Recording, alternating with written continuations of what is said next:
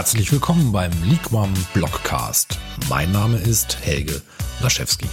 Wir möchten Ihnen mit diesem Format gerne unsere Blogbeiträge als vertonte Fassung to go zur Verfügung stellen. Für alle, die Liquam noch nicht kennen.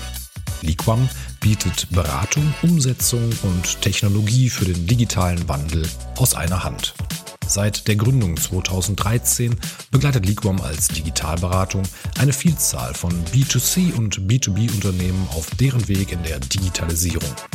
Weitere Informationen finden Sie auf liquam.com und in den Show Notes. In unserem aktuellen Blogbeitrag geht es um das Thema Trends für neue Geschäftsmodelle. Ein kleiner Einblick in die Zukunft. Die vergangenen Jahre waren vor allem geprägt von der Digitalisierung von Vertrieb und Marketing, basierend auf Daten.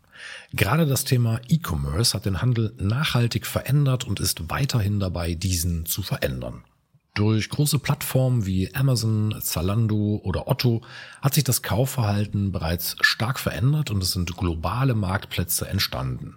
Auch soziale Medien, angeführt von Facebook mit der eigenen Plattform, als auch mit den Zukäufen von Instagram und WhatsApp, haben zumindest in großen Teilen der westlichen Welt vereinnahmt und bestimmen heute die Art und Weise, wie wir kommunizieren.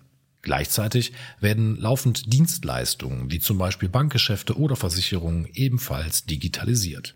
Ein neues Amazon aufzubauen erscheint schier unmöglich. Selbst ein neues soziales Netzwerk zu gründen, endet schnell darin, dass ein bereits großer Player entweder die Funktionalitäten kopiert oder ein Startup aufkauft. Doch welche möglichen Märkte sind derzeit noch nicht so gesättigt, beziehungsweise bieten noch großes Potenzial für neue Player? Wir wagen einen Blick auf ein paar Themen, die möglicherweise noch nicht so stark in der breiten Masse angekommen sind. Lebensmittel Einzelhandel. Zunächst gibt es auch weiterhin Potenzial für neue disruptive Geschäftsmodelle im Bereich Handel.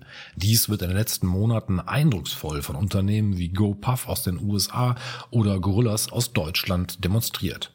Im Vergleich zu einem Lieferdienst wie Rewe Online oder Bringmeister wird mit sogenannten Ghost-Supermärkten ein kleines Sortiment und eine extrem kurze Lieferzeit 10 bis 15 Minuten angeboten. Diese Supermärkte dienen mehr als Lager und werden in dicht besiedelten Gegenden eröffnet, um die versprochene Lieferzeit einhalten zu können. Fazit. Es bleibt abzuwarten, inwieweit es GoPuff oder Gorillas gelingt, einen durchschnittlichen Warenkorb zu erreichen, sodass sich die Logistik hinter einer Lieferung auch für die Unternehmen lohnt. Gleichzeitig ist sicherlich die aktuelle Pandemie ebenfalls ein Treiber für entsprechende Lieferdienste und kann sowohl nach einem kurzzeitigen Effekt enden, als auch eventuell ein nachhaltiges Kundenverhalten hervorrufen. Mobilität. Bereits in den letzten Jahren sind im Bereich Mobilität einige neue Geschäftsmodelle aufgebaut worden. Zum Beispiel Dienste wie FreeNow, Taxi, DriveNow, Carsharing oder auch eine Flut von E-Scootern in den Städten sind auf dem Markt. Der Umstieg auf Elektromobilität in der gesamten Automobilbranche, ausgelöst durch Tesla, ist selbstverständlich ebenfalls zu nennen und sorgt bereits für starke Disruption in der gesamten Branche. Das selbstfahrende Auto ist ebenfalls bereits in den Startlöchern. Doch auch hier gibt es Unternehmen, die Mobilität noch ganz anders denken. Mit Flugtaxis wollen zum Beispiel Lilium Aviation oder Volocopter ganz neue Mobilitätskonzepte etablieren. Fazit.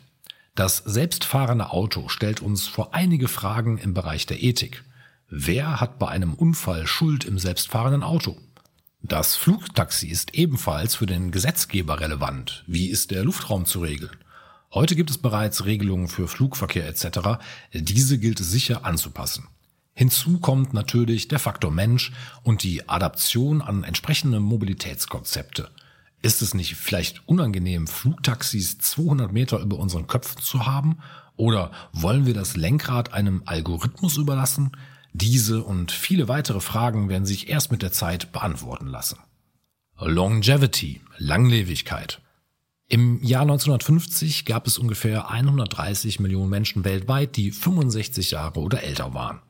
Im Jahr 2015 lag der Wert bei 600 Millionen Menschen und soll bis ins Jahr 2050 laut der UN auf einen Wert von ungefähr 1,6 Milliarden Menschen ansteigen.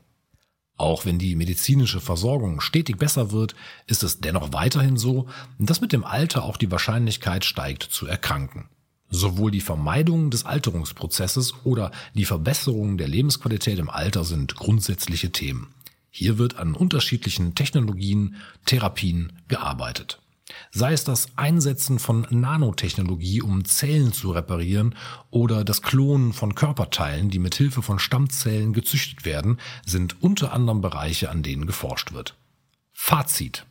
Auch hier ist sicherlich Ethik ein riesiges Thema. Zusätzlich ergeben sich einige Fragen, wie immer mehr Menschen auf unserem Planeten alt werden können und gleichzeitig gut versorgt. Entsprechend ist das Thema Ernährung ebenfalls äußerst interessant. NFTs, Non-Fungible Token. Non-Fungible Token basieren auf der Blockchain und dienen dazu, beispielsweise digitale Kunstwerke oder Musik einmalig bzw. das Original zu verifizieren. Das Original der Mona Lisa von Leonardo da Vinci hängt derzeit im Louvre in Paris. Es gibt viele Kopien der Mona Lisa oder auch anderer Kunstwerke, die bei Personen zu Hause hängen. Mit einem NFT lässt sich das Original eines digitalen Kunstwerks ebenfalls identifizieren und macht es somit einzigartig, obwohl es selbstverständlich einfach zu kopieren ist. Mitte März wurde eine NFT-Collage von dem bekannten Auktionshaus Sotheby's für 69 Millionen US-Dollar versteigert. Die NBA hat ebenfalls das Thema NFT entdeckt und bietet mit NBA Top Shots die Möglichkeit von digitalen Sammelkarten an. NFTs sind aber nicht nur für Kunst oder Sammler eine mögliche Anwendung, doch können in Zukunft auch für das Verifizieren von politischen Reden oder ähnliches als Authentifikation genutzt werden. Durch Deepfakes, also realistisch wirkende Videos, Sprachaufnahmen oder Bilder, können mittlerweile Personen imitiert werden und somit unter Umständen für Falschinformationen sorgen. Durch die Authentifikation mit Hilfe eines NFT ist es möglich, diese Deepfakes von tatsächlichen Aussagen oder Auftritten oder ähnlichem zu trennen. Science Fiction oder Realität? Wie einige dieser Themen aufzeigen, ist vieles aus bekannten Hollywood-Filmen näher, als wir es uns wahrscheinlich bewusst sind. In den kommenden Jahren stehen wir vor großen Herausforderungen. Vor allem Ethik und Moral spielen hier sicher eine zentrale Rolle. Grundsätzlich zeigt sich, dass verstärkt in Geschäftsmodelle bzw. Themen investiert wird, wo noch einige Fragezeichen im Hintergrund stehen. Man könnte viele neue Themen auch eher als Investitionen in F&E, also Forschung und Entwicklung betrachten, da anders als bei dem Aufbau eines Online-Shops noch gar keine Blaupausen vorhanden sind und viele Themen sehr innovativ sind. Letztlich bleibt abzuwarten, welche Technologien bzw. auch neue Geschäftsmodelle sich durchsetzen und ebenfalls von den Leuten angenommen werden. Vielen Dank für das Zuhören. Ich freue mich, wenn dieser Blogcast für Sie interessant war. Wenn Ihnen dieser Blogcast gefallen hat, hinterlassen Sie doch gerne eine Bewertung. Weitere und zukünftige Beiträge und Kontaktmöglichkeiten finden Sie unter leaguam.com. Leaguam schreibt man L-I-Q-U-A-M. Mein Name ist Helge Laschewski. Bis zum nächsten Mal.